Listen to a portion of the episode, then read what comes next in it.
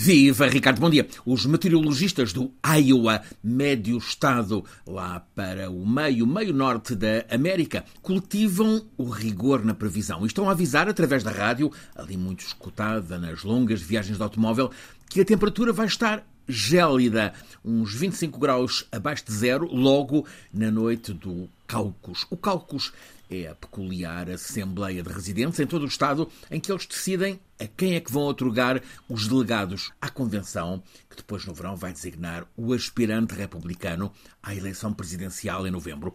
Os estrategos e analistas políticos passaram o fim de semana a fazer cálculos sobre que candidato pode tirar mais proveito do grande frio polar que ali está instalado. Donald Trump, em terceira candidatura consecutiva, agora é candidato a candidato, vai destacadíssimo na direita republicana e tem os eleitores mais determinados, até obcecados. É suposto que votem em peso. Ron DeSantis atrai algum voto latino à direita, vem do governo da Florida, está em quebra nas sondagens.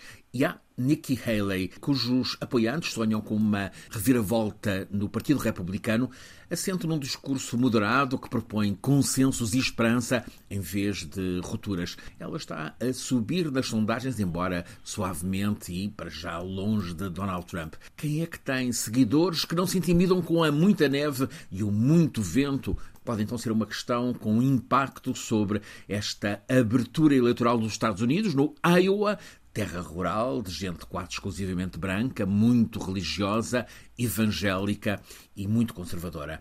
Há quem considere que a candidatura republicana é já uma questão definitivamente fechada nos Estados Unidos a favor de Trump. Seja como for, mesmo com Donald Trump amplamente na frente, na direita republicana, o segundo lugar conta, sabe-se lá se a carregada agenda judiciária não vai trazer surpresas ao ex-presidente.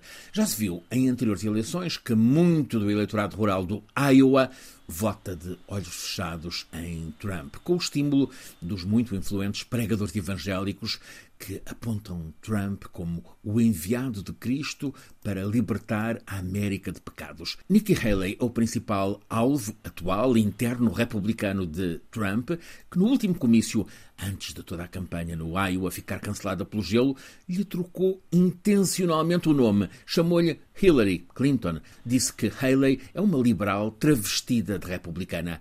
Trump nem se incomoda com DeSantis, que corre numa pista ainda mais radical à direita dele e pode estar condenado à desistência em breve, apesar de já ter gasto mais de 100 milhões de dólares em publicidade. Todos, aliás, já gastaram mais do que isso, quase sempre a desqualificar os adversários. Há dados novos nesta campanha nos Estados Unidos da América. A política externa está a entrar no discurso. Trump está a pôr Biden na linha de mira, a acusar o atual presidente de estar a meter a América na terceira grande guerra mundial ao envolvê-la na fogueira do Médio Oriente. Posição oposta é a de Nikki Haley, que ontem à noite enfatizava se não fizermos a Rússia recuar na Ucrânia, teremos a América a ter de entrar numa guerra geral para travar a expansão russa.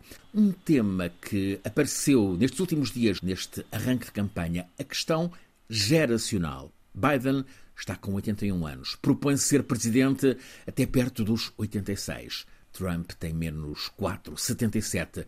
Ron DeSantis tem 45, Nikki Haley até faz questão de nos comícios lembrar que está nos 51 anos. Os democratas só mais tarde entram em primárias, mas nenhum rival de peso desafia Joe Biden, o que pode ser um problema para a mobilização de eleitores. Logo, a noite é republicana, com arrepios no gelo do Iowa.